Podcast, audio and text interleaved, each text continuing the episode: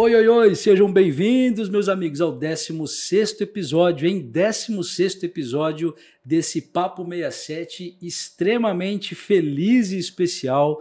A gente está aqui em mais uma semana, né, trazendo para você entrevistas, bate-papos com pessoas inspiradoras, agregadoras.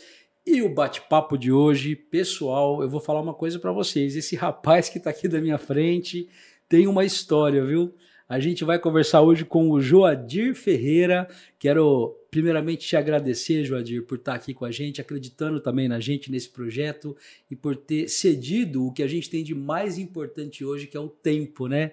Seja bem-vindo, meu amigo. Rogério, muito obrigado. Agradeço você, agradeço Marcelo Fefim. Eu falo que vocês são verdadeiros colecionadores de história. Isso é fantástico. Então, cada história que vocês passam para as pessoas, isso é maravilhoso. E como a história conecta as pessoas. Então, cada história que vem aqui, às vezes, pode servir de motivação, pode servir de algo até mesmo como entretenimento para alguém, algo que, que superação, mas é fantástico que, o trabalho que vocês vêm fazendo. Parabéns e gratidão pelo convite. Eu que agradeço. E olha que chique, hein, Fefinha? Agora nós fomos, então. É içados aí, né, para esse termo de colecionadores de história. Poxa vida, eu nunca tinha pensado por esse prisma.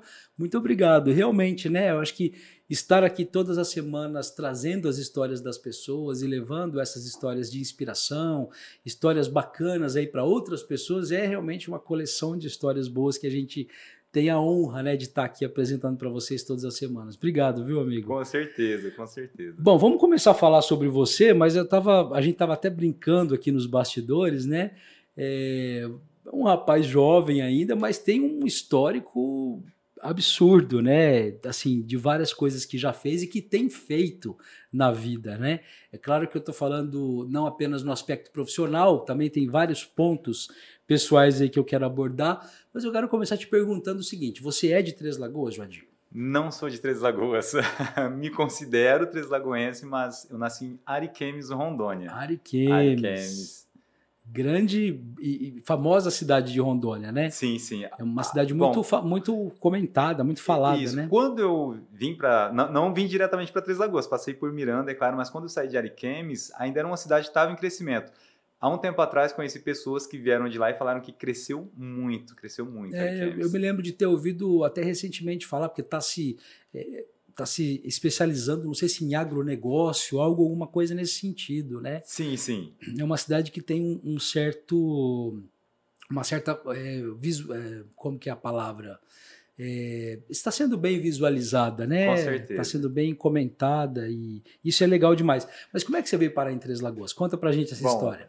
É até algo engraçado, viu? Porque quando nós estávamos em Ariquemes, em Rondônia, estava naquela fase de uma epidemia de malária.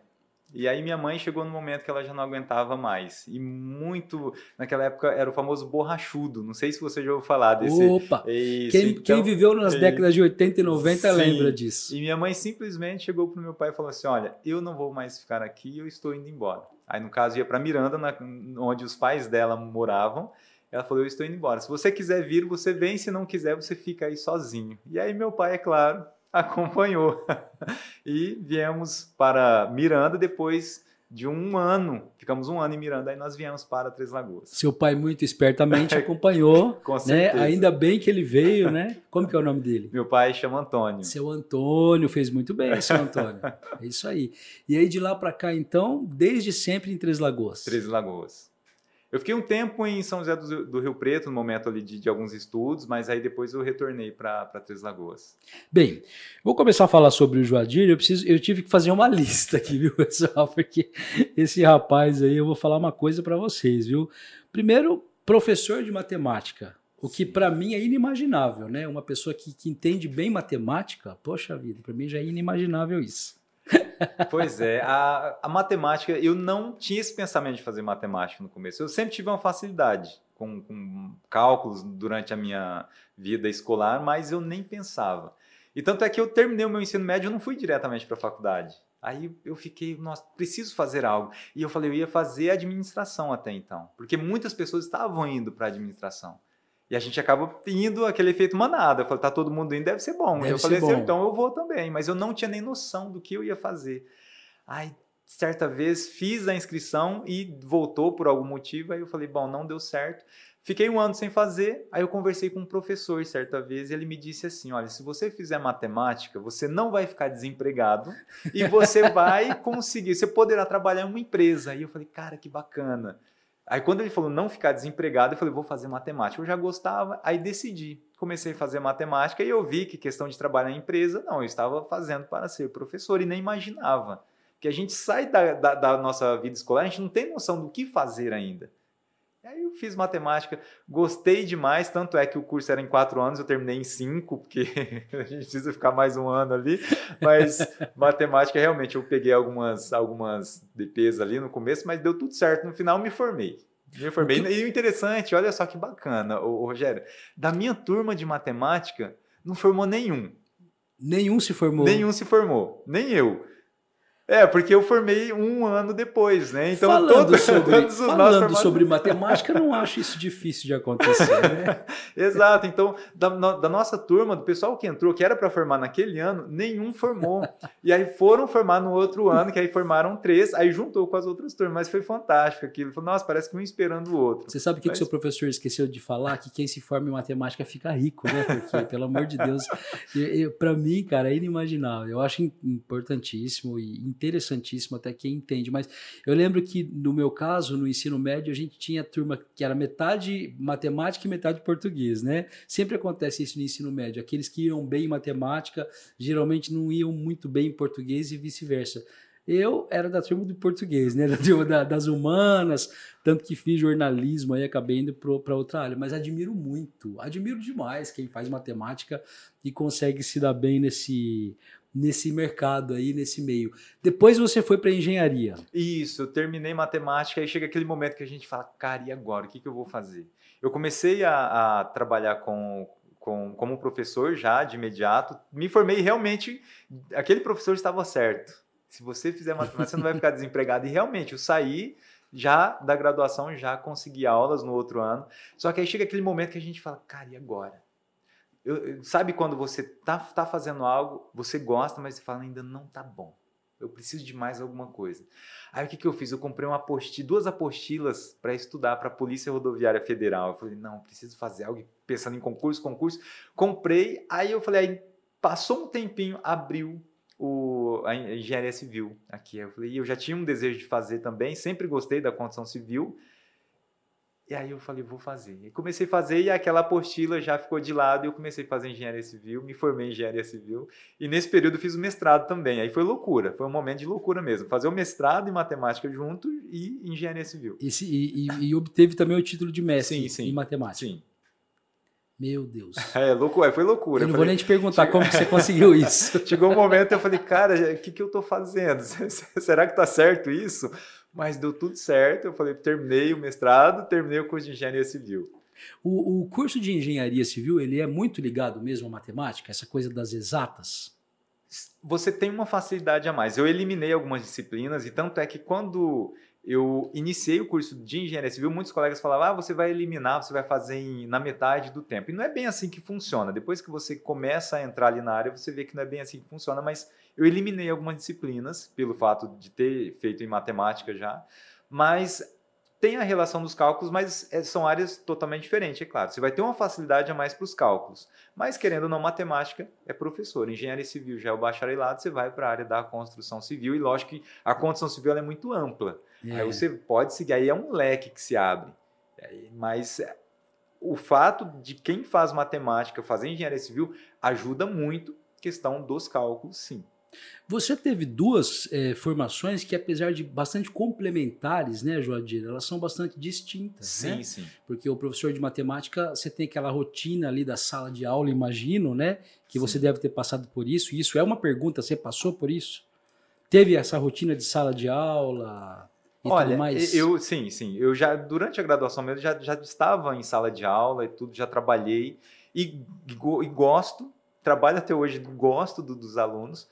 Porém, o que, que acontece ali, essa distinção? E é até interessante, muitas vezes a gente tem propósito. Uhum. A gente não, não encontra o nosso propósito. Muitas, e olha só que bacana, muitas pessoas passam 10 anos, passam 20 anos e às vezes não encontram um propósito. Não tem um propósito de vida. Às vezes tem pessoas que se vão dessa, vamos colocar, dessa vida e não encontram um propósito. Que triste e, isso. E, né? Isso é muito triste. E, eu não, não tinha ainda esse propósito. Eu gostava, vamos colocar assim, eu fazia, como professor, eu gosto, não gostava, eu gosto, gosto de, desse relacionamento com as pessoas. E aí eu fui para engenharia civil, porque querendo ou não, às vezes acaba sendo uma crença, porque na minha adolescência eu trabalhei com a construção civil. Então eu trabalhei entre os meus, vamos colocar, desde os meus 13 anos eu já estava em obra. Então eu estudava já no meu colegial e já estava em obra. Não, era, eu era muito franzino. Eu sou magro, mas eu era muito franzino. E muitas pessoas, mas você não vai aguentar nem pegar um saco de cimento e tudo. Mas eu estava ali, fazendo que nem que você era rejuntando alguma coisa, mas estava já em obra. E isso a gente acaba levando. E acaba sendo uma crença. Então eu falei, olha, eu vou fazer engenharia civil. Mas o que era mais fácil para mim no momento? Matemática. Tinha que engenharia civil, não tinha, tinha que ir para outra cidade, enfim. Fiz matemática. E olha a ligação. Nosso pensamento é: engenharia civil tem cálculo. Eu falei assim: olha, está relacionado, vou fazer. Mas a gente não tem essa visão quando se sai do ensino médio. E aí eu falei: olha, fiz matemática, mas eu me apaixonei por ser professor. E a aí, sala de aula exato, mesmo. Exato, exato. Aquele ambiente te. Sim, com certeza. E a engenharia civil, eu atuei um tempo, tanto é que hoje mesmo ainda tenho meu criativo, mas eu percebi que estava fora do meu propósito. Porque há um tempo atrás, olha só que bacana, tem pouco tempo, mas há um tempo atrás eu encontrei o meu propósito. E isso foi fantástico. E aí hoje, essa transformação que a gente traz ali para as pessoas é o que me fascina. O seu propósito é o instituto. O meu propósito é transformar vidas. É fazer com que pessoas elas passem por uma experiência na qual elas se tornem pessoas melhores e, consequentemente, o nosso mundo se torna ainda melhor. É, é isso que me fascina. Antes de falar um pouquinho do seu trabalho como treinador comportamental, como coach também, que é uma outra área da sua vida sensacional, Joadir, que eu quero descobrir um pouco mais a fundo. Eu queria só que você contasse também para a gente uma história, porque, pessoal, eu tive a oportunidade de visitar, né, o Instituto Joffer, Joffer né? Joffer, Instituto Joffer, que é o do, do, nosso amigo aqui. E ah, foi um tour mesmo, né? Porque ele me mostrou ali todas as salas, os ambientes, tudo, aliás, com muito requinte, muita qualidade, muito capricho. A gente percebe mesmo o amor que você dedicou ali para construir aquele espaço, né? E impressionantemente ele construiu o instituto com as próprias mãos. Literalmente falando. Literalmente, literalmente. falando. com um ou outro ajudante, aliás, é um espaço super bacana. Ele construiu, colocou mesmo, literalmente, tijolinho por tijolinho para construir o que Sim. é ali hoje. Conta pra gente essa história, Joadir, que é fantástica. Na minha opinião, é assim, é... acho que uma das coisas mais loucas que você fez na sua vida. Sim, foi. É uma loucura mesmo, uma loucura muito boa, uma loucura que durante a pandemia, vamos colocar no início da pandemia, há um tempo atrás, é claro, vamos colocar antes, eu sempre estava estudando, fazendo treinamentos e mais treinamentos voltados para o desenvolvimento pessoal. E esses treinamentos me fascinavam. E eu me via, eu visualizava eu tendo uma contribuição muito grande com pessoas, vendo essa transformação. E eu sempre pensava, cara, se eu tivesse um espaço meu, ia ser fantástico e aí o que, que eu pensei? Aqui, começou a pandemia e eu olhei ali um local, um, um terreno e eu falei, olha, comecei a ver tudo. Aí eu fui projetei, aí teve o lado da engenharia civil, então projetei o, o ambiente. E aí teve os conhecimentos lá de trás, lá daquele período de adolescência que eu trabalhava com construção civil. Na época eu era ajudante, aquela coisa toda, mas eu aprendi. E o que, que eu fiz? Eu falei, eu vou fazer. E alguns colegas, não, mas isso é loucura, você vai fazer, mas comecei a construir, fui indo devagar e tudo, e durante a pandemia. E você fez tudo mesmo, a fundação, sim, ergueu as paredes, exato, bateu massa. Batendo massa, tudo, e foi. E cada passo ali você olhava aquilo ali. E, e isso é, é, tão fantástico, porque quando você visualiza algo, se, se você pensar no tempo que vai demorar, no trabalho que você vai ter, você não vai fazer. Mas cada passo, cada tijolo que eu colocava ali, eu falei, cara, que fantástico. Olhava ali, eu ficava imaginando tudo. Aí chegou um momento, é, cobrir, aí veio forro, veio o piso, aí começou a dar formato e começava a ver, e o pessoal passava ali e via. Muitos viram eu construindo, porque imagina, em meio à pandemia, cara, por que, que você vai construir algo para você trabalhar com pessoas em meio à pandemia? E alguns até falavam, e se a pandemia não acabar? E eu falava, cara, uma hora tudo isso vai acabar. E se você não puder ter mais o contato com as pessoas? E, né? exato. E aí você está fazendo algo aí, depois, se você nem abrir esse instituto, eu falei, não, vou abrir. Eu vou abrir. Acreditar, né? Acreditando Acreditar ali tudo e, e foi indo, foi indo. Chegou num ponto, falei, cara, finalizou. E aquilo ali para mim foi um momento de gratidão muito grande. E foi quanto tempo de construção? Ah, foi uma média de um ano, porque eu fazia, mesmo assim eu estava ainda, tinha escola, fazia, era final de semana, feriado, às vezes era na minha folga. E, mas quando você faz algo por amor, você não vê final de semana, não você não vê, vê né? feriado. Né? Não vê nem cansaço, não, né? Não, vem. E tinha dia de sol, chuva, e tava ali trabalhando, e falei, cara, que fantástico. E cada momento que vai fazendo, você vê, você fala, eu fiz isso, eu construí isso.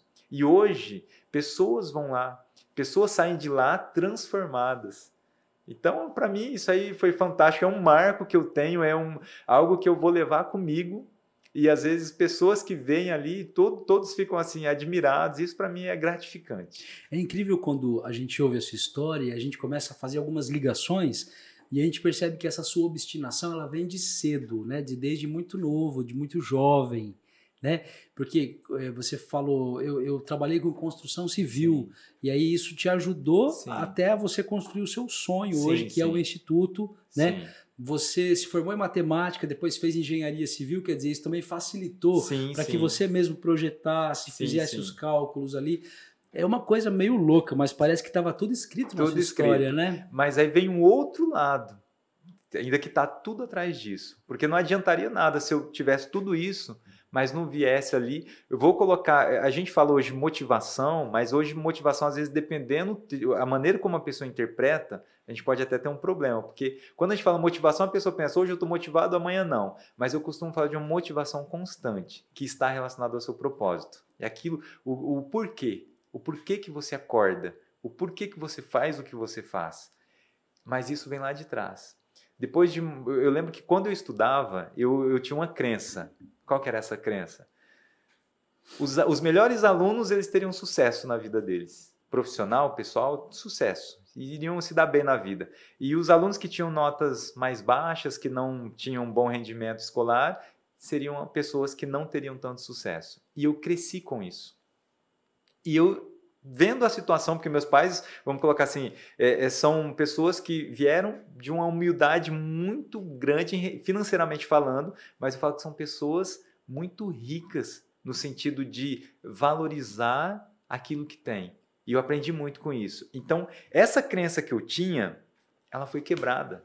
Porque eu via depois de um tempo, eu, eu reencontrava alguns colegas e eu falava assim: aquele aluno que tirava notas excelentes, Aí eu via que estava numa vida que não era aquela vida que eu imaginava que ele teria. Com propósito, Com né? Com propósito. Estava numa vida ali que nem ele queria estar naquela vida. E às vezes aquele aluno que tinha um baixo rendimento, ele falava assim, cara, como que ele cresceu tanto assim? Hoje tem um trabalho excelente, tem uma vida, uma qualidade de vida, você percebe nele, você vê a felicidade. E aí eu falava, por que isso? Aí foi onde eu comecei a estudar isso. E aquilo ali começou a me motivar também. Aí por isso eu fiz o que eu fiz, porque aquilo ali veio de dentro mesmo para fora. Eu falei, olha, vou fazer isso, eu acredito nisso. Por quê? Porque eu não quero aquela vida que eu tinha antes. Mas eu sabia que eu precisava fazer algo. E eu vendo aquelas pessoas ali, o Rogério é fantástico. Aí a gente começa a ver por que, que algumas pessoas que a gente julga, que saem do mesmo lugar, às vezes, umas têm um sucesso impressionante e a outras têm um fracasso. Aquilo ali me fascinava. E eu comecei a estudar essas pessoas. Tem um porquê, né? Aliás, tem porquê? vários porquês, porquê? né? E tudo está relacionado que a comunicação, ao que ela comunica com ela mesma. Se eu comunico fracasso no meu dia, eu vou ter fracasso. Se eu comunico vitória, eu vou ter vitória. É, eu costumo dizer assim: se você acorda e você começa a pensar assim, olha, hoje meu dia vai ser terrível, cara, hoje eu vou ter problema, hoje eu tenho, nossa, hoje vai ser tenso. O seu dia vai ser tenso. Se você comunica que, olha, fantástico, olha, hoje meu dia vai ser extraordinário. Eu vou ter problemas, eu tenho problemas, mas eu vou resolver todos hoje. Da melhor maneira possível. Seu dia vai ser fantástico. Me lembrei de algumas pessoas que agem com esse, com esse aspecto de fracasso, viu? Algumas pessoas que já passaram pela minha vida e algumas que, inclusive, eu tenho contato e que fazem exatamente, exatamente. isso. Que louco isso, né, isso. cara? E essa comunicação é o que faz ela ter os resultados que tem. Então, o que, que eu comunicava comigo o tempo todo? Sucesso. E o meu sucesso é o quê? Ter essa plenitude. Eu não falo de dinheiro, né? Que a gente costuma dizer, né? Tem muitas pessoas, vamos colocar assim, né? Muito pobres que o que ela mais tem é dinheiro. E tem pessoas que às vezes conseguem viver com o mínimo possível, um salário mínimo, mas ela é muito rica. E, e extremamente felizes, e né? Extremamente felizes. Então, eu não falo sucesso especificamente em relação a dinheiro, mas vamos pensar na qualidade de vida no propósito. É fazer aquilo que Até você Até porque ama. a gente sabe que o dinheiro acaba sendo uma consequência de sim, muitas, sim, de muitas coisas que a gente faz e, e, principalmente com afinco, né? Perfeito. Com, com amor. E aí vou aproveitar e pedir um pix aí, pessoal. Ó. Olha, é isso aí, com certeza. pessoal que está nos ouvindo aí quiser mandar um pix para que esse projeto continue, o nosso Pix é o, o, o, é o 67 99288 0789. Eu vou repetir, 992880789, para você mandar um pix para a gente aproveitando esse gancho maravilhoso que o Joadir está falando aí de propósito, né? Até porque esse projeto que é totalmente autoral e independente, que é o Papo 67, é um propósito. Isso é um sonho nosso que a gente está realizando aqui, eu, Fefim, e, é, e assim, a gente fica extremamente feliz de ouvir isso que você está falando, que a gente fala, puxa, estamos no caminho certo. Com certeza. Eu, eu, eu costumo colocar o, o, propósito da seguinte maneira: quando você faz algo que você. Eu coloco em quatro pilares ali. Vamos colocar. Quando você faz o que você ama, imagina você fazer aquilo que você ama, fazer algo que você faz bem feito, ajudar outras pessoas e depois você receber por isso, você ser remunerado por isso. Isso é o propósito. É claro que todos nós precisamos de, de dinheiro, não tem como. Mas o dinheiro não pode estar em primeiro lugar. A partir do momento que você coloca ele em primeiro lugar, talvez você vai ter problemas. Mas quando você faz o que você ama, você faz bem feito, você ajuda pessoas, contribui com a sociedade de alguma forma. Isso aqui é uma contribuição fantástica, porque às vezes uma história de vida que vem aqui, às vezes a outra pessoa pode levar para a vida dela e pode começar a mudar o modo de pensar. E eu falo, se você muda o modo de pensar, você muda o modo de agir e com certeza os resultados serão diferentes. O, resulta o dinheiro vem como consequência, é um resultado. Ele entra numa, num ciclo virtuoso, né? Exato. Você acaba formando ali Fantástico. um ciclo virtuoso para que o dinheiro seja uma consequência, Sim, né? Voltando aí, que estão até me faltando adjetivos hoje. Imagino que Joffer, Joffer é jo, Joadir Ferreira. Perfeito, perfeito. Na, no momento eu fico, nossa, e agora e o nome? O que, que eu coloco? Fala do seu instituto, explica para gente o que, que você oferece é, e, e, como é que principalmente você teve a ideia de, de, de criar esse instituto. Que você falou, sim. você montou ele na pandemia, então é extremamente sim. recente, né? Nós sim, estamos falando aí de um ano, dois anos atrás. Isso, eu inaugurei ele em 2021, uhum. em setembro de 2021. Ano passado. Isso, então em 2021 eu tinha um, vamos colocar um pensamento de fazer um treinamento, só que ainda veio, vieram dois treinamentos, fiz duas turmas nesse período. E agora temos um, fizemos um treinamento recente agora, em parceria com o Márcio também. Mas vamos lá, por que, que eu decidi, vamos colocar, construir esse instituto? Por que, que eu decidi entrar nessa, nessa linha de treinamentos? Eu era uma pessoa muito tímida, parece que não, mas na minha adolescência, ali na minha infância, eu era uma pessoa muito tímida. Eu tinha vergonha de falar demais. Se, eu, se fosse para eu falar nesse momento aqui, jamais. Se você me fizesse um convite, eu falava, não vou. Ficava vermelho com qualquer, em qualquer situação. Só que aí eu percebi a necessidade que tinha de me comunicar melhor, seja no ambiente pessoal, seja no ambiente profissional. E eu busquei o que? Treinamentos. E durante esses treinamentos eu vi que eram o que? Técnicas. Nós precisamos utilizar técnicas apenas. Existem pessoas que falam extremamente bem, porém são tímidas, mas elas usam técnicas. E eu passei a treinar bastante e fazer muitos treinamentos. E eu aprendi muitas técnicas. E eu falei, cara, se foi bom para mim, se eu tive um, uma superação incrível de ser quem eu era e ser quem eu sou hoje, eu falei, por que não ajudar outras pessoas? Por que não ensinar isso para outras pessoas? Eu falei, então vou criar esse instituto e o nosso foco hoje tem a, a comunicação, o treinamento de que é persuasão e comunicação de alto impacto. Hoje é a gente tem uma parceria com o Márcio Veigas, que foi fantástico o nosso treinamento, que a gente uniu. Antes, eu ministrava apenas um curso de oratória, que era voltado só para técnicas, posturas, enfim, e hoje nós vamos num treinamento muito mais além. Então, a pessoa sai de lá transformada apenas nesse treinamento de persuasão e comunicação de alto impacto.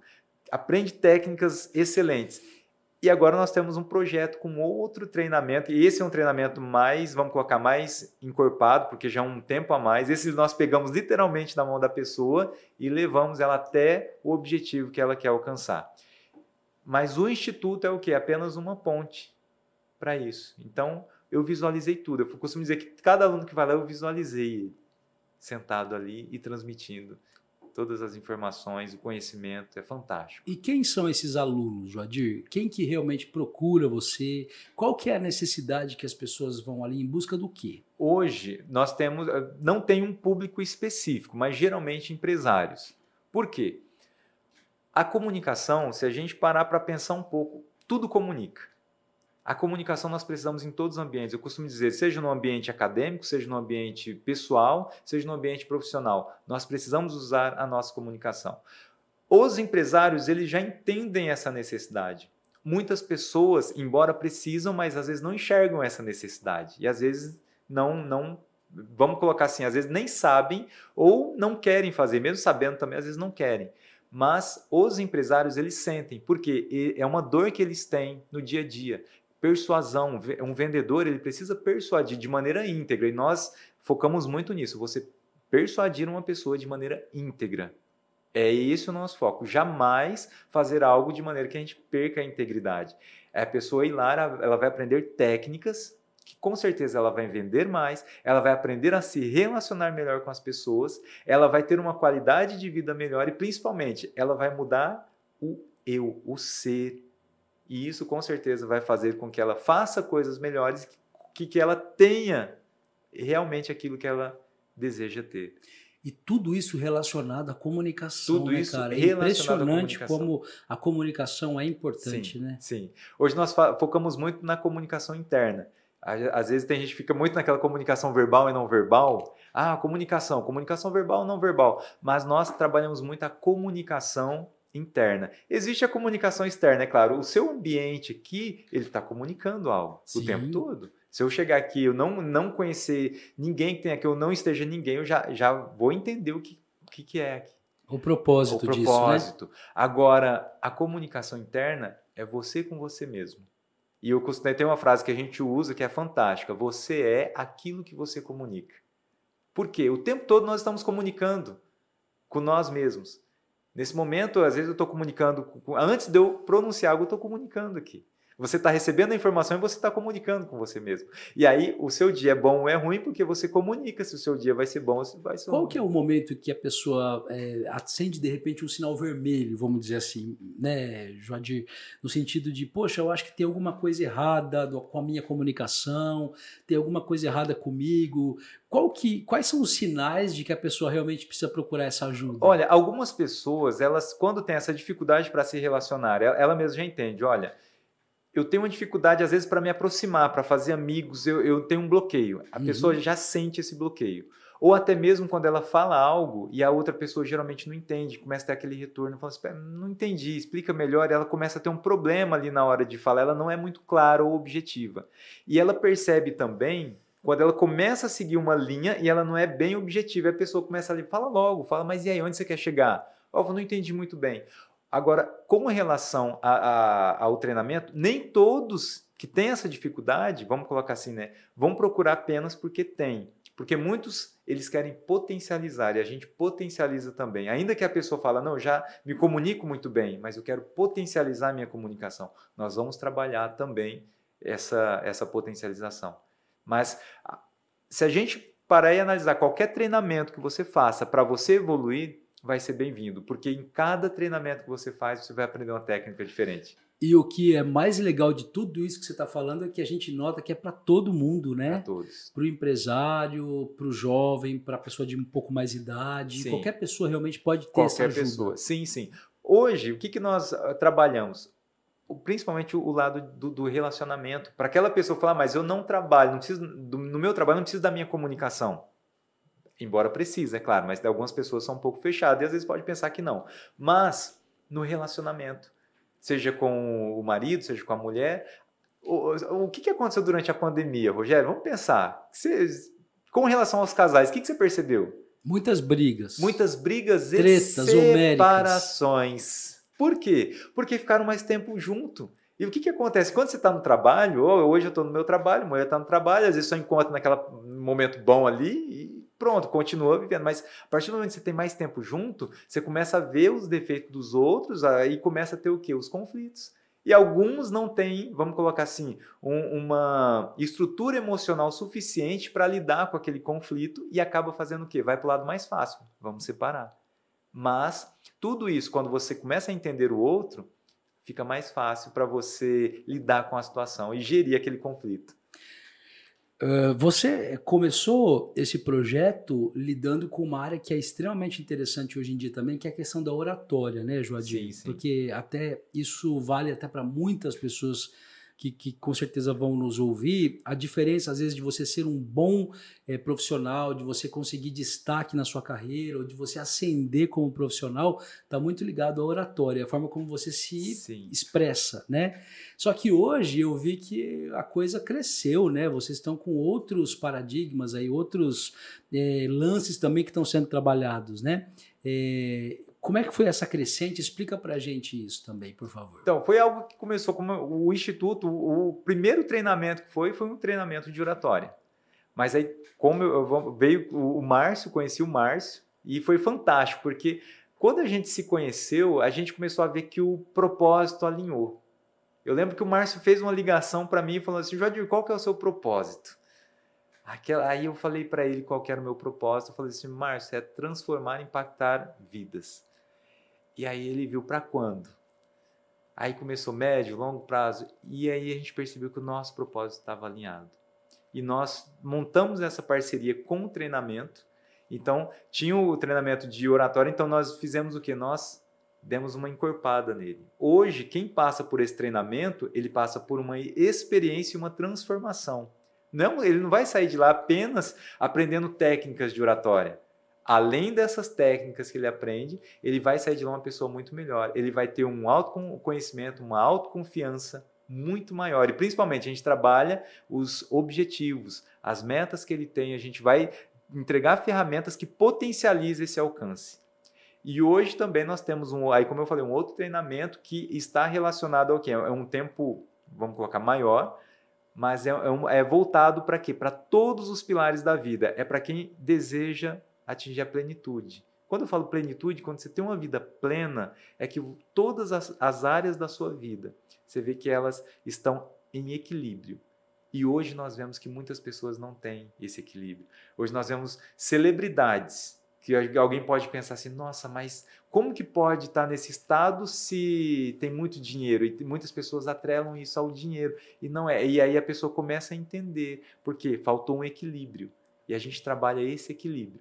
E aí, nesse momento, a gente pega literalmente na mão e leva até onde ela quer chegar. Poxa vida, que legal. É transformador. Transformador. Né?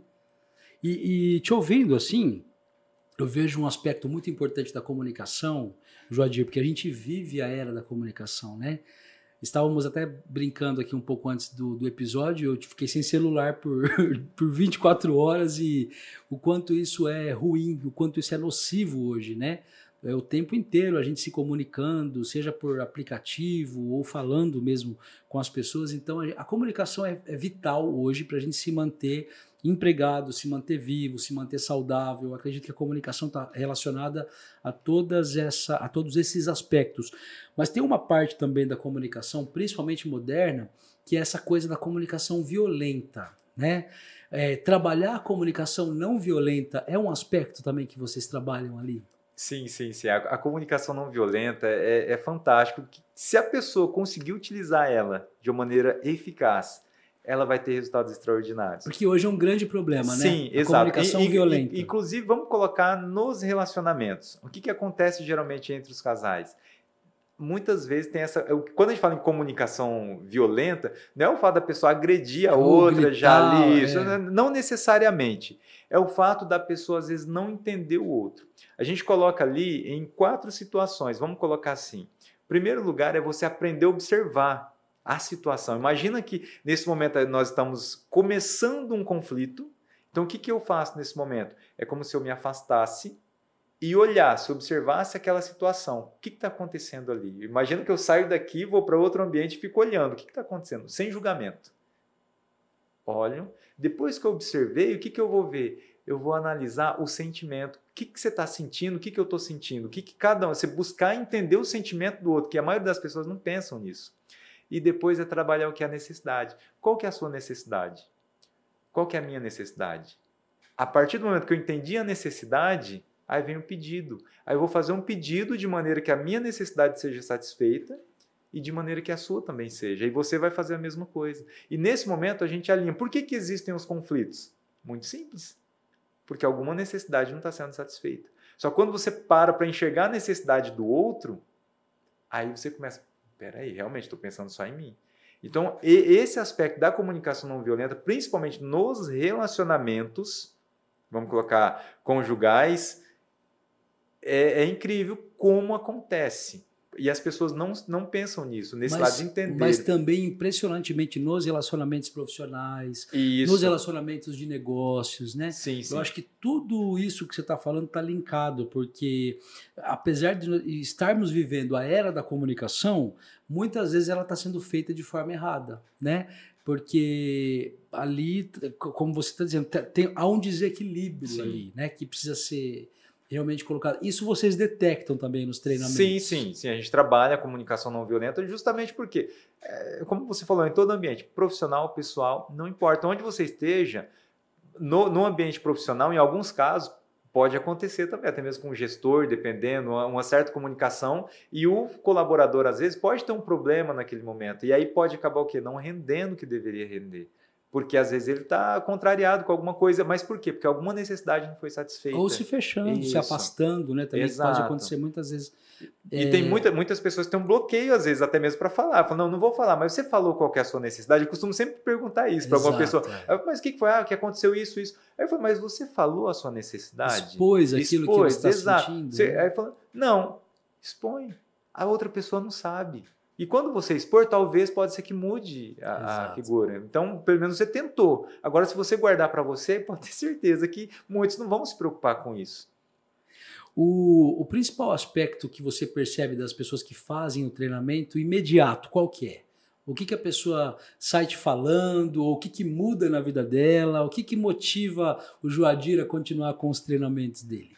Olha, realmente esse retorno, essa evolução. A gente vê a evolução, porque nos treinamentos nós costumamos fazer as gravações no primeiro dia de treinamento, das apresentações, e no último dia. Então, eles têm uma apresentação final, eles fazem a apresentação e é filmado. Então, na própria apresentação deles, eles percebem, eles falam, nossa, como evoluiu. Ou como. Aí sempre tem aquele. Cada um vai evoluir de uma maneira, é claro, porque cada pessoa é diferente. Cada pessoa, às vezes, vai ter alguma dificuldade. Enfim, As mas, individualidades. Né? Exato. Né? Então, mas todos evoluem de uma maneira incrível. E aí é notável. Essa evolução é o que motiva, porque a gente não precisa falar, eles estão vendo e eles percebem. Porque quando a gente, às vezes a gente até trabalha mesmo alguns depoimentos e eles falam no, no próprio depoimento o que foi bom para eles no treinamento. E a gente sempre procura falar assim, fala o que realmente fez sentido para você. Se não fez sentido o treinamento, não precisa, a gente não, não fica ali exigindo um depoimento que tem que fazer, não, somente se fez sentido. E nesse momento a pessoa vai lá, fala e fala de coração. Mas naquele pós que a gente fala, né, Joadir, após o curso, após o treinamento, as pessoas entram em contato com você também para te darem alguma algum feedback sim, sobre sim. o que muda na vida delas? Sim, sim, sim. O que, é que a gente pode que a gente pode listar assim que realmente muda mesmo? Olha, o, o fato da confiança, a, a autoconfiança, ela hoje, hoje eu estou muito mais confiante. Então, o, o lado ali do, do eu, do, do ser, do, do eu estou confiante. Hoje eu consigo fazer uma apresentação melhor. Eu falo, olha, eu estou me comunicando melhor. Hoje eu aprendi isso. Às vezes questão da própria reflexão, de entender um pouco o outro também. Então, desse lado de qualquer situação que aconteça adversa, ela às vezes consegue ter um pensamento diferente do que ela tinha antes e começa a entender mais o outro para tentar resolver ali a situação. Então, muitos depoimentos que a gente tem está relacionado principalmente a esse lado da autoconfiança e do relacionamento que tem com as outras pessoas. É uma questão de empoderamento mesmo, né? A gente pode chamar dessa forma, né? É, porque a pessoa se sentir mais confiante, mais poderoso naquilo que, que pretende fazer, naquilo que vai desenvolver, que, que, que trabalha, enfim. É realmente uma mudança de mente, né? uma mentalidade de, de, de campeão. Né? Transformação. De, garra de campeão, né? Isso. né? Tanto é que a gente, geralmente no treinamento, a gente fala uma palavra, o que definiu esse treinamento. E, algum, e muita gente ouve muito o que? Transformação transformação. Então, eles mesmos vão falando transformação. Isso para a gente é fascinante. O, o, a sua, aqui tem um outro aspecto da sua vida também que é coach, né? treinador, sim, né? a gente sim. usa muito esse termo hoje. É, isso tudo está relacionado também à comunicação ou algo a mais do que a comunicação também você já está trabalhando? Isso, o coach a gente faz um acompanhamento já mais detalhado, já voltado para metas e objetivos que a pessoa deseja. Então a gente vai fazer um acompanhamento em relação àquilo que ela realmente quer, aí já é um trabalho mais individualizado, porém a gente utiliza as ferramentas do coach em nossos treinamentos. Tanto é que nesse final de semana mesmo foi fantástico, porque os alunos ah, tiveram, ah, vamos colocar, ferramentas ali relacionado aos objetivos, às metas que eles desejam, tudo trazido também do coach. É uhum. lógico que hoje o coach, ele, quando a gente fala em coach, tem muitas pessoas que falam assim, ah, fica um pouco banalizado devido a algumas instituições, vamos colocar assim, que não tem tanta seriedade. Então, infelizmente, tem, tem esse lado, mas a gente trabalha de uma maneira que as pessoas realmente têm resultado. O nosso foco é resultado. Poxa vida, hein? Você está quase me convencendo a fazer o seu curso já. você já fez, Rogério, você já fez o curso, é só questão de tempo. a forma como você fala, a gente vai, a gente vai se envolvendo e realmente isso é muito legal, né, cara? Eu imagino que para pessoas que trabalham com vendas, né, Joadir, o, o quanto é importante você ter uma comunicação assertiva, direta, clara, objetiva, mas não apenas vendas, né? Exato. Porque como a gente estava dizendo há pouco, que a gente vive esse mundo da comunicação, a gente vive essa era de, de, de, se comunicar e isso de forma imediata, instantânea, né? Muitas vezes esse é essa é a chave, né? Que precisa ser virada para que a pessoa tenha sucesso, né? Com certeza. Eu acredito que em qualquer profissão, né? Seja um vendedor de uma loja, seja um microempreendedor individual que às vezes produz ali, faz um produto, vende bala, vende o que seja, né? Vende um sabonete, é, até um grande empresário que às vezes lidera pessoas, a forma como ele vai se comportar perante a, a, essas pessoas que ele tem relacionamento é que vai ditar quem é ele, né? Exato. É que vai ditar aonde ele vai chegar, se ele vai ter sucesso ou não no que ele está se propondo Sim. a fazer, né? A, a comunicação ela, ela é como um bisturi. Ela pode, vamos colocar, salvar uma vida, mas pode ferir também uma uhum. vida. E às vezes até eu falo, vou, vamos colocar assim um termo um pouco mais pesado, mas até matar uma vida. Por quê? Porque a maneira como você fala, o, a palavra que às vezes você utiliza, pode ferir tanto uma pessoa, quando eu falo matar nesse sentido, às vezes emocionalmente. Então, às vezes, pessoas, às vezes pode até entrar em uma depressão simplesmente pela maneira que o outro se comunicou com ela. E aí você falou a questão da liderança, que é fantástico. Se você tem um poder de comunicação muito grande, um poder de persuasão, sempre eu vou falar persuasão no sentido de ser íntegro, jamais deixar a integridade de lado, mas se você tem um poder de comunicação muito grande, você é um bom líder, um excelente líder, que você você consegue fazer com que os liderados enxerguem o propósito que você está enxergando. E se você não tiver uma boa comunicação, você pode ter certeza que você perde a equipe. Eu queria que você explicasse um pouco melhor esse conceito de integridade, que eu achei muito interessante. Você já citou duas vezes e eu queria entender um pouco melhor. O que, que vem isso. a ser especificamente isso, Joadir? Rogério, vou te dar um exemplo. Imagine se eu começo a, a persuadir você. Eu vou usar algumas ferramentas, algumas técnicas, que eu começo a, a persuadir você, vamos colocar assim, até mesmo para um nosso treinamento falando tudo que tem, tudo que você vai receber e depois você aceita fazer esse treinamento. Só que você vai lá, vamos colocar, você paga o valor. Só que quando você vai fazer o treinamento, não é nada daquilo que eu disse. Você não tem os, os resultados que você tem, você não tem, não aprendeu as ferramentas que eu falei que você iria aprender, mas você fez. De certa maneira, eu te enganei. Eu não fui íntegro, porque eu pensei em mim. E, e, é, e quando eu falo integridade, nós pensamos em primeiro lugar no outro. Nós pensamos em primeiro lugar no resultado que o outro vai ter. Então eu costumo sempre dizer isso. De, de todos os treinamentos, de todas as pessoas que passam pelos nossos treinamentos, o que nós queremos, pode ter certeza, em primeiro lugar, não é o dinheiro dela. O que nós queremos é o resultado dela. Eu falo sempre, o dinheiro é consequência. O dinheiro é consequência. Agora, vamos pensar da seguinte maneira: quanto, quanto vale você ter um objetivo, uma meta, e você conseguir chegar nela em um tempo bem reduzido? Quanto vale para você? Talvez você pode falar, sei lá, 2 mil, 5 mil, 10 mil, tem gente que fala 100 mil. Vale muito dinheiro. E o nosso treinamento, lógico que você vai pagar um valor, mas você também vai ter resultado. Porque se você não tiver resultado, o seu dinheiro, é o que a gente fala, não faz sentido para gente. E não faz sentido mesmo, no sentido de que não adianta você se propor a fazer algo Exato. que não vai trazer que o resultado vai. que a pessoa espera, né? Exato. Até porque, imagina, se nós faz, começamos a fazer isso sem integridade, quer dizer que vai, ficar, vai viver um tempo e depois vai acabar. É. E não é isso que a gente quer. Pelo contrário, a gente tem uma visão de, de mudança de, de vida, mudança né? e o maior número de pessoas. Mudança a gente tem uma visão vida. a nível de Brasil, não é somente em Três Lagoas. Então a gente tem uma visão muito, muito grande. E, e, se a gente não trabalhar com integridade, a gente não vai conseguir o nosso realizar o nosso propósito. Essa sua veia empreendedora sempre existiu? Não. E é incrível que não. Surgiu depois de um tempo, como eu falo, depois dos treinamentos que eu comecei a ter outras visões, porque eu não tinha um propósito. E, é, e é, na verdade, não é o, o, o, empreendedorismo que veio primeiro. Eu acho que o empreendedorismo ele foi uma consequência, ele veio junto, porque o propósito veio primeiro. Quando eu falei, olha, isso, questão das palestras, dos treinamentos, isso é o que me fascina, essa transformação de pessoas.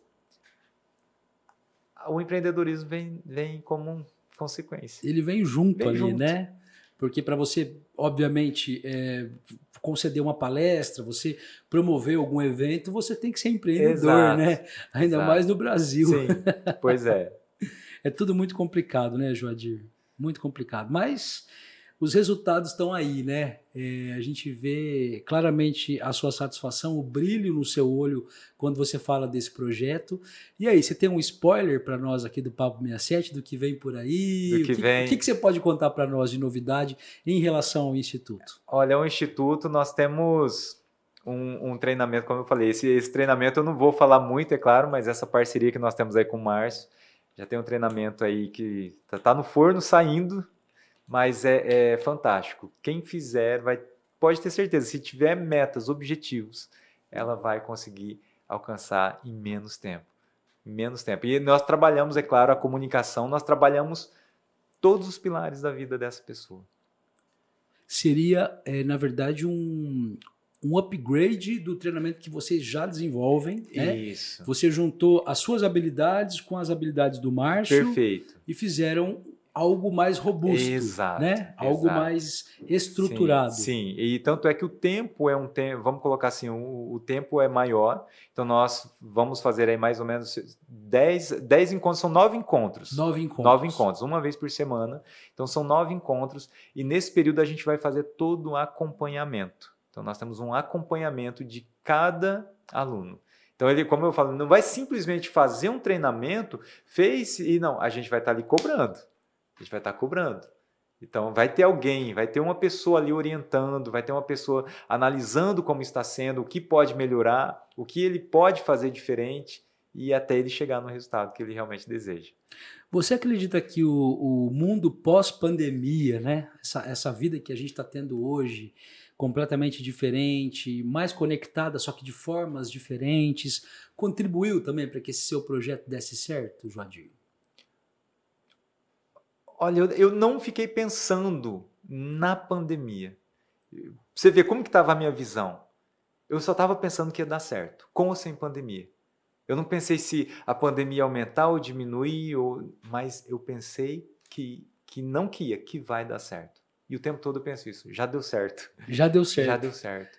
Então, eu, em momento algum, eu fiquei analisando, falando assim, enquanto outros falavam, mas você acha que com a pandemia. Não, eu não pensei, não pensei, em momento algum eu coloquei a pandemia ali como ou como um obstáculo ou como um trampolim.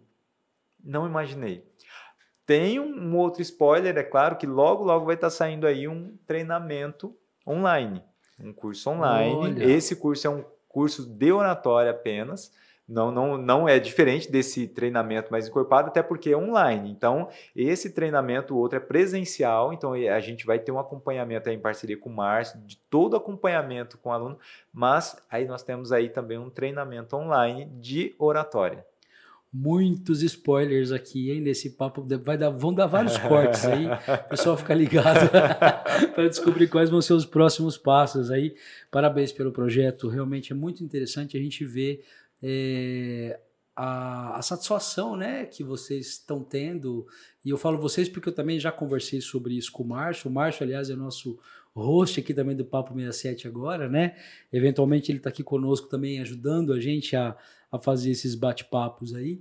E eu percebo muito brilho no olho, muita vontade mesmo, tanto sua quanto dele, para que esse projeto dê certo. E a gente é parceiro, a gente vai estar junto com vocês aí, com inclusive ajudando a divulgar. Bom, já falamos bastante de trabalho, eu queria entender um pouco mais agora do Joadir, ser humano, pessoa, né?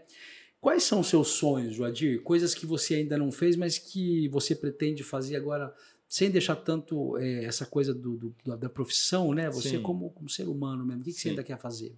Você já plantou a árvore, tem dois filhos, tem a esposa, o que mais que falta? Já, Escreveu o livro já? já escre... não, não escrevi, mas está no, nos planos. Escrever um livro. Escrever um livro. Isso, escrever um livro até mesmo da minha história, porque como eu falo, hoje, quem eu sou, para quem eu era, teve uma evolução muito grande. E essa evolução pode contribuir com outras pessoas também, mas o livro também está nos planos. E eu sou muito família, sou uma pessoa muito família. Você tem então, dois filhos? Tenho dois filhos, tenho a Ana Clara, de três anos, e o Benício, de seis meses. E a esposa Suzana, Suzana. uma esposa maravilhosa. Um grande abraço para Suzana. então, eu sou muito família. Hoje, lógico que a gente trabalha um pouco a mais porque a gente, vamos colocar, a gente está plantando mas eu quero esse tempo a mais, eu quero essa liberdade de tempo para viajar o momento que eu quiser, estar com a minha família e aproveitar cada momento. Lógico que não deixando de lado a, a, vida profissional, que é um propósito, mas trabalhar essa, essa liberdade, tanto de tempo como essa liberdade geográfica também. Bom, a gente começou o nosso bate-papo aqui falando que você é de Rondônia, né? Mas se criou aqui em Três Lagoas, é praticamente Três Lagoense de coração, imagino, né? Tem seus pais que moram aqui, seu irmão falou que você falou que mora sim, na sim. região, né? Sim, ele, ele está em Água Clara, trabalhando uma, pela, pela empresa a Suzano, mas ele vem sempre que possível para cá e continua sendo Três Lagoense, acabou, não mudou não. Acabou que está sempre aqui, né? Agora Água Clara e Três Lagoas estão bem, bem ligadas aí. E mas e você, como é que você vê também essa coisa do crescimento da nossa cidade, do desenvolvimento de Três Lagoas, Jodir? Olha, é, é algo fantástico para, vamos colocar para a economia e consequentemente, eu falo até mesmo pensando na qualidade de vida de cada um. Então, o crescimento que, que vem acontecendo, eu acho que só tem a beneficiar a, cada um de nós, e esse crescimento que, que nós percebemos aí na cidade já evoluiu muito. Um tempo atrás, se a gente analisar como era Três Lagoas e como está sendo agora, e como vai ser a tendência, se a gente parar e analisar a tendência, é, é que vai crescer muito mais. E esse crescimento, é claro, vem a beneficiar, tem os contras também é claro que quanto mais a cidade aumenta, tem também algumas situações ali que a gente pode parar e analisar que tem os contras. Mas, como a gente fala, o foco não é ali. Se a gente começar a focar ali, a gente só vai ver violência, vai ver, enfim, mas a gente tem que focar ali nos benefícios que tem, questão das indústrias, questão das empresas, questão até mesmo da qualidade de vida de cada um. Então, às vezes, pode ir aumentando questão do lazer, que pode também ir ampliando ainda mais, questão das famílias, enfim, eu vejo um crescimento muito positivo. Pela cidade. E o que, que o Joadir faz quando tem um tempinho livre? Qual que é o, o seu momento de descanso mesmo? O que, que você costuma fazer? Olha, hoje está sendo ficar com minha família. E, às vezes em casa mesmo, ou às vezes a gente sai, mas às vezes leva as crianças em, em alguma pracinha, a gente vai às vezes em algum restaurante, mas nesse momento a gente não está viajando, até mesmo pelos projetos profissionais que a gente tem, mas é família. Então, é aquele momento ali, um almoço diferenciado. Então, é aquele, eu sou muito família mesmo. Então, às vezes, com tanta turbulência que vem no dia a dia do trabalho, eu falo assim: não, olha, hoje a gente vai curtir aqui. É aquele momento que você desliga. E a gente precisa fazer isso. Que aí você desliga, a gente vai aproveitar o momento, aqui e o agora. Até porque são esses momentos de, de lazer e descanso que fazem todos os outros valerem a com pena, certeza, né? Com certeza, com Você fala, poxa vida, eu trabalho tanto, eu, eu, me, eu, foco tanto, me dedico tanto que eu preciso sim, ter também sim. um momento. Muita gente peca por isso, né, Joadir? Às vezes pessoas até de alto nível, às vezes empresários, é, né, aí de multinacionais e tal, falam isso até já ouvi isso de grandes empresários em podcasts também, falando: Poxa vida, quando eu percebi que eu, que eu não tinha tempo para mim nem para minha família, eu já já estava tarde, né? Eu já tinha passado boa parte da vida dentro da empresa, fazendo coisas que eu poderia adiar para poder ter um momento de lazer. Sim. Esse momento de lazer é importante também para essa construção de uma vida mais saudável? Com certeza. E tanto é que nós trabalhamos no treinamento essa gestão de tempo, porque nós fazemos aquilo Trabalhamos em cima daquilo que a, que a pessoa deseja. E muitos colocam isso, tempo com a família. Às vezes, o que, que você gostaria de ter que você ainda não tem? Aí ele coloca lá, tempo com a família. Então, o que, que nós vamos fazer para ter esse tempo a mais? Só que tudo baseado no que a pessoa ela realmente pode fazer. E esse tempo está relacionado à qualidade de vida. Muitas pessoas elas ficam presas no trabalho muito tempo e acabam esquecendo, às vezes, o que é mais precioso que é estar com a família e principalmente um tempo com ela mesma. E nos treinamentos a gente trabalha muito esse, esse momento dela com ela mesma, questão do, de, do autoconhecimento, porque é necessário. Muitas pessoas às vezes não param e pensam, às vezes, o que é bom para ela, esquecem, se preocupam tanto com os outros, mas esquecem da pessoa mais importante que existe, que é ela. E, e, a gente nota isso claramente que é um gerenciamento, né? Exato. É literalmente você gerenciar como que vai ser seu dia, né? O Sim. tanto de tempo que você vai dedicar para o trabalho, o tanto de tempo que você vai dedicar para o lazer, para a família, para os estudos, enfim. É, você precisa ter esse gerenciamento, né? Porque tem gente que tem tempo demais, por exemplo, né? Tem gente que tem tempo demais. Você sabe que tem uma coisa interessante que diz que quando uma pessoa tem muito tempo, você não pode pedir um favor para ela que ela não vai fazer, porque ela não tem tempo. Agora, geralmente, quem não tem tempo, de verdade, dá um jeito. dá um jeito. é verdade isso. É, né? é verdade, é verdade. Porque aquela pessoa que às vezes está tão corrido, mas se aparece alguma coisa, ela já está no automático, ela fala, ah, consegue ali um tempinho Gerencia. e vai. E a outra pessoa, só, só que essa outra pessoa ela já está em outra zona. É. A famosa zona de conforto. É, que é péssima também, Que é né? péssimo, que é bom. É bom, a zona, mas a zona de conforto é, é boa. Só que, como eu falo, é, bo, é bom, mas é ruim. É bom, mas é assim, ruim, isso. Né? É bom para ela, porque se você está na sua zona de conforto, tá bom ali, tá tranquilo. Mas você não evolui. Você vai viver cada dia, cada mês, cada ano daquele jeito. Você vai continuar colhendo os mesmos resultados. Mas quando você sai da sua zona de conforto, aí muda. Você tem resultados diferentes. Então, como é que faz para sair da zona de conforto? Simplesmente ver aquilo, aquilo que você realmente quer, aquilo que você precisa, e você tomar atitude. Tem um lado da procrastinação. Muitas pessoas falam. Eh, o que, que geralmente as pessoas fazem no dia 31 de dezembro? Fazem uma lista interminável de coisas que não vão cumprir. É isso. Faz, exatamente. E muitos começam o quê? Com a dieta, né? Não, agora eu vou começar a dieta. Aí fala assim, não, mas eu vou começar no dia 2, porque dia primeiro ainda vou aproveitar. É. E geralmente começa e faz ali uma semana, duas semanas e para. Porque ela, ela, a zona de conforto dela, às vezes, está relacionada ali ao alimento. E eu vou até aprofundar um pouco mais aqui, se me permite. Por favor. E está relacionada à comunicação que ela tem em relação à comida. Sim. Por isso que eu falo, tudo comunica. A pessoa come demais, por quê? Porque ela comunica internamente que ela tem uma necessidade da comida. Enquanto ela fizer essa comunicação em relação à comida, porque isso vai causar um sentimento de prazer nela.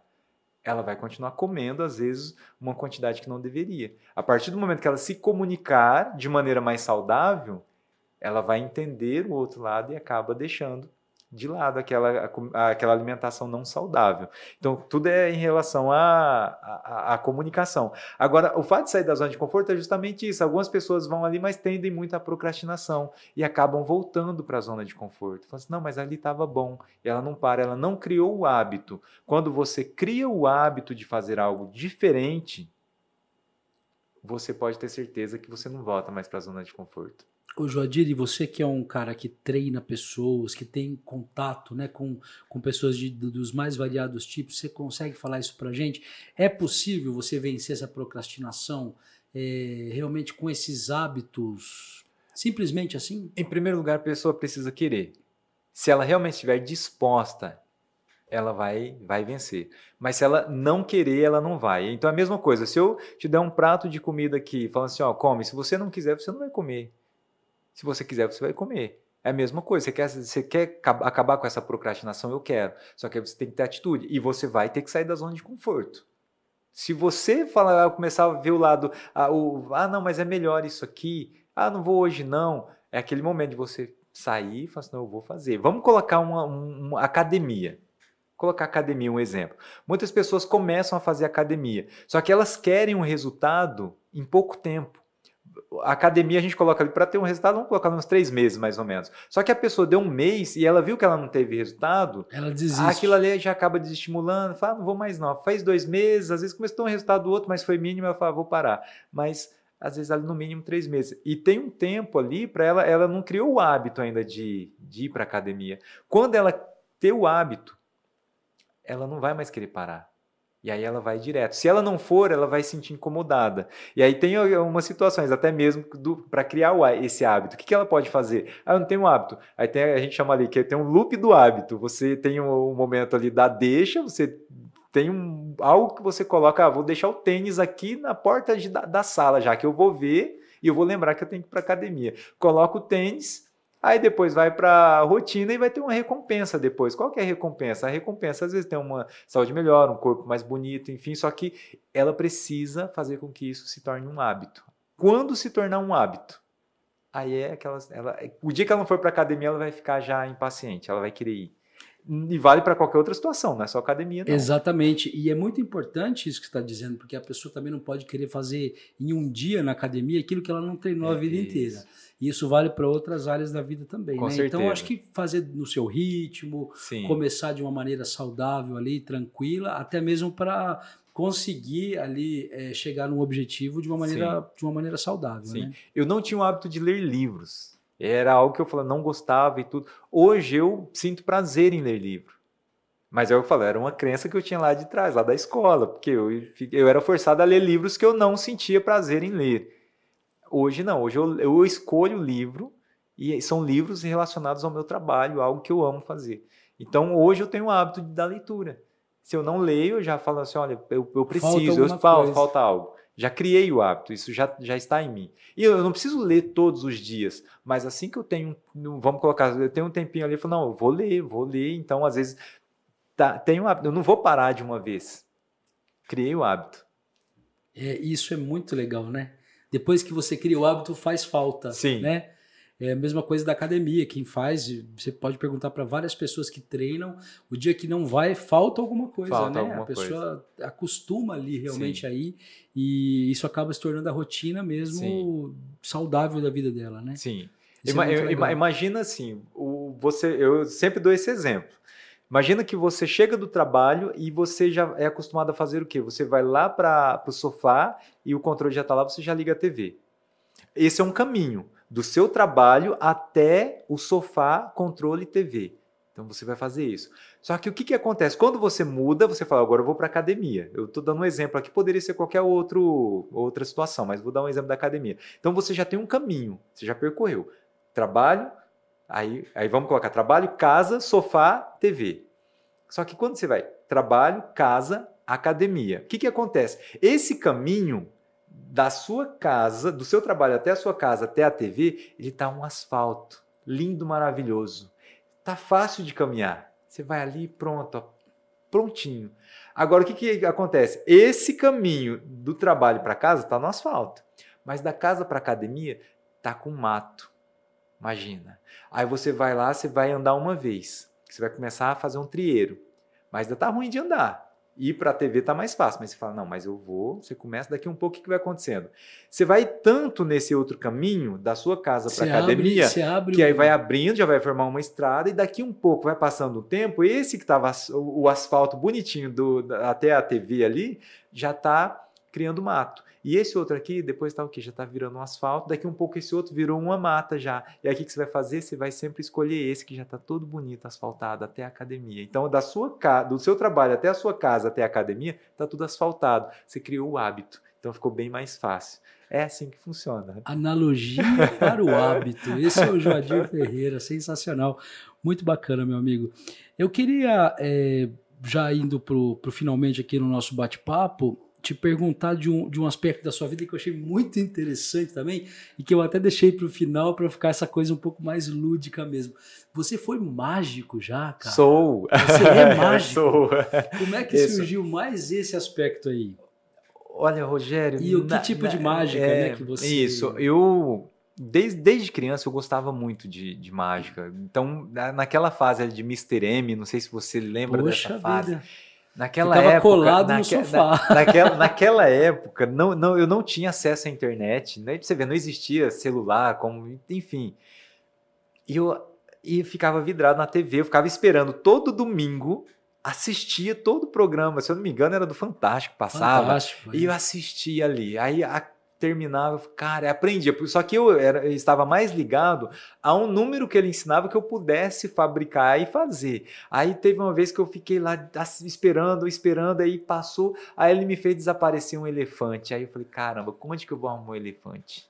Aí eu falei, não, não vai dar. Mas ele aí Teve outras vezes que ele ensinava sempre um número bem simples, assim, que dá pra gente fazer. E eu fabricava. E eu fazia com os colegas de escola, eles gostavam e tudo mais.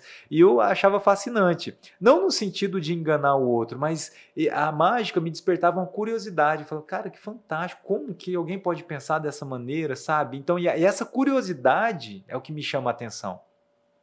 E certa vez eu fui, se eu não me engano, foi para uma, uma outra cidade de São Paulo, no interior de São Paulo, e lá eu fui num shopping. E lá tinha um mágico fazendo números ali para vender produtos. Aí eu falei, nunca tinha esse contato, porque o meu contato que tinha era só a distância, enfim, internet, aquela coisa. Depois, já, depois de um tempo já tinha internet. E aí eu comprei dois ou três números de mágica. Comprei baralho, alguns baralhos e um, um número, daquela famosa moeda mordida. Não sei se você já viu, faz aqui, tudo é assopra e a moeda volta. Aí comprei e comecei a fazer com os colegas. Eu falei, os colegas gostavam, tudo. E certa vez eu comecei a investir um pouco mais. Comecei a comprar números e tudo, e eu fazia, com, fazia por hobby mesmo ali, falando gostava e ia fazendo. Aí chegou no momento eu comecei a investir mais. E aí começaram a me chamar para fazer uma apresentação de, é, vamos colocar assim, gratuito, não ia me pagar nada. Mas eu gostava de apresentar. Eu falei, vou, beleza, beleza, vou lá. Tudo, primeira apresentação que eu fiz, coloquei uma caixa, envolvi um pano preto ali, sabe, bem amador mesmo. Aí eu falei, Fui lá e fiz. Aí fazia apresentações, não ganhava nada. Aí começaram a sempre me ligar e chamando. Eu falei, mas espera aí, tá certo, tô investindo virou um negócio, tanto, virou tô, negócio. Investi tô investindo tanto, por que não cobrar? Vou cobrar. Eu lembro que a primeira apresentação que eu cobrei, não lembro o ano agora, mas tem, acho quase 10 anos atrás, uns 9, 10 anos atrás, eu cobrei 100 reais na época. Aí a mulher aceitou. Falei, cara, que bacana, vou ganhar agora dinheiro, vou, vou fazer mais, vou ganhar dinheiro, vou me divertir. E aí foi lá, fiz a apresentação, era um aniversário. E bacana, ganhei dinheiro. Aí passou um pouco, outro me ligou. Aí, de vez em quando, sempre um ligava e tudo, comecei fazendo. Eu falei, não, então tem que investir mais, não vou mais poder ir numa apresentação aqui, levar uma caixa com tecido preto ali, com os nomes de mágica ali dentro. Então, o que, que eu fiz? Aí eu fui, fabriquei umas caixas, tudo mais é, vamos colocar assim, mais elaboradas, né? elaboradas e tudo. Aí eu falei, não, liga, agora ficou mais profissional já. E comecei a fazer apresentações. Aí teve um ano que eu fui para Caldas Novas. Teve um congresso. Eu, eu, Rogério, existe congresso de mágica. Poxa. Existe. Assim como existe congresso de médico, existe congresso de engenheiro, congresso de advogado, existe congresso de mágico. E eu, uma vez conversando com um mágico de São Paulo, ele falou para mim, Joadir, participa dos congressos, vai agregar muito para você. E participa da competição. Aí eu falei, cara, mas participar da competição? Eu falei, aí eu falei, legal. Eu falei, lá o pessoal vai te dar um feedback e tudo. Eu falei, legal, vou fazer. E eu fui, preparei um repertório e treinei, treinei, treinei. Foi um mês mais ou menos ali treinando todos os dias, treinando mesmo. Eu falei, vou fazer, é bacana que o pessoal vai falar como que tá a minha apresentação, vou ter esse feedback. Fiz, aí fui lá nesse congresso. Foi fantástico. Cara, o, o ambiente, a energia que você tem ali, sabe? E toda, toda vez, toda noite tinha, a gente chama noite de gala. Então os mágicos, esses mágicos que geralmente você vê na TV apresentando, eles estavam lá. E eles fazem apresentações, enfim. E quem ganha, o, o, no caso a competição, ele pode apresentar na noite de gala. E eu fui lá, fiz a, a participei da competição sem pretensão nenhuma. Aí no dia do, do resultado, o primeiro foi o primeiro colocado, foi um rapaz de Brasília, se eu não me engano. E pô, tinha outras apresentações lá. Eu falei, pô, foram, foram muito melhor, né? E tudo. Aí, segundo lugar, o Joadir. Aí eu falei, cara, só tem eu, né? Então eu falei assim, ganhei, nem esperava, eu fiquei sem reação. Eu falei, cara, segundo lugar é, na categoria palco. Porque a mágica tem o close-up e o palco. O close-up é aquela mágica de perto, sabe? De mesa em mesa. E a mágica de palco é aquela mágica já mais elaborada e tudo mais. Aí eu fiquei em segundo lugar. Eu falei, aquele para mim foi fantástico. É, é, a partir daquele dia, você vê uma quebra de crenças eu jamais imaginava. Eu fui lá simplesmente participar para ver como que estava saindo, para ter um feedback. E eu falei, cara, segundo lugar, vim para cá feliz da vida. E eu falei, é possível, é possível. E a partir daí comecei a fazer mais eventos, comecei a fazer aniversários, formatura, casamento. Aí comecei a fazer cidades vizinhas aqui, fui participar de outros congressos mas a mágica eu acho fantástica. Então você não, não abandonou. Você Isso, então o que, que eu fiz? Exato. Eu apenas nichei. Antes eu fazia eventos infantis, hoje eu não faço mais eventos infantis. Uhum. Hoje eu agrego a mágica como uma ferramenta de comunicação nas minhas palestras. Então, pra, por quê? apenas o entretenimento para mim não estava fazendo sentido em relação ao meu propósito. E a palestra ela está relacionada. Porque quando eu faço a mágica, usando como uma ferramenta de comunicação apenas, eu sempre deixo ali uma mensagem e fica mais fácil para a pessoa guardar aquela mensagem através do lúdico, como você falou. Então existem pessoas ali que são visuais, auditivas, sinestésicas. Você consegue atingir uma quantidade maior de pessoas a, a, através da mágica. A mágica é uma grande habilidade, né? Também, mas existe, exige muito, muito, muito treino. E muito treino. Muito treino. Quanto mais treino, melhor é com o mágico. Com certeza, né? com certeza. Até é, é, bacana porque já teve apresentações que eu fiz e errei número. Só que a pessoa não sabe, às vezes, não o que percebeu. vai. Porque ela não sabe, às vezes se dão, é. pronto, e resolve e pronto, tá tudo certo continua. Cara, porque a pessoa não sabe, então é fantástico. Muito legal. Parabéns por mais esse lado, né? Mais esse aspecto da sua vida. Meu irmão, muito obrigado por esse bate-papo. Eu acho que foi assim agregador em todos os sentidos, né? Você é um cara que, apesar de jovem, como eu falei no início, ele tem uma história de vida incrível. Eu acho que deve ter inspirado muita gente. Parabéns pelos seus projetos aí. Eu tô assim é, maravilhado mesmo de ver que a gente tem esse nível de treinamento aqui em Três Lagoas. Fico extremamente feliz de ver também o resultado disso, né? Porque vários amigos, colegas, pessoas que eu conheço estão fazendo treinamento Sim. e estão se dando bem, estão mudando suas vidas, né? E seguir nesse caminho aí, porque realmente, como você disse há, há pouco, é, a gente tem um propósito. E eu acho que o seu propósito realmente é transformar vidas. Parabéns. Muito obrigado. Gratidão, Rogério. Gratidão, Marcelo, também. Vocês são pessoas fantásticas e esse trabalho que vocês estão fazendo, como eu falei no início, são verdadeiros colecionadores de histórias. E cada história que passa por aqui é fantástica. E, e um pouco da minha história eu espero hoje conhecendo um pouco mais, né? Quem é Joadir Ferreira, não somente o treinador, enfim, o professor, mas quem é realmente o Joadir Ferreira. E eu sou uma pessoa que realmente eu penso que o nosso mundo ele pode se tornar um lugar melhor para se viver, fazendo o quê? Com que as pessoas se tornem pessoas ainda melhores. E isso para mim é fantástico. Muito obrigado, gratidão mesmo por participar com vocês. Gratidão, meu amigo. Obrigado pela presença literalmente aqui, tanto de físico quanto de alma, né? Eu acho que o principal é a gente estar presente nos lugares. Pessoal, muito obrigado. Você que acompanhou aí mais esse episódio do Papo 67, fique atento às nossas redes sociais, principalmente ao Instagram, para acompanhar os próximos papos. A gente lembra que todos os nossos episódios estão disponibilizados no YouTube e também no Spotify para você acompanhar os episódios anteriores. Esse já é com muito orgulho, o 16 episódio. Obrigado e até a próxima edição.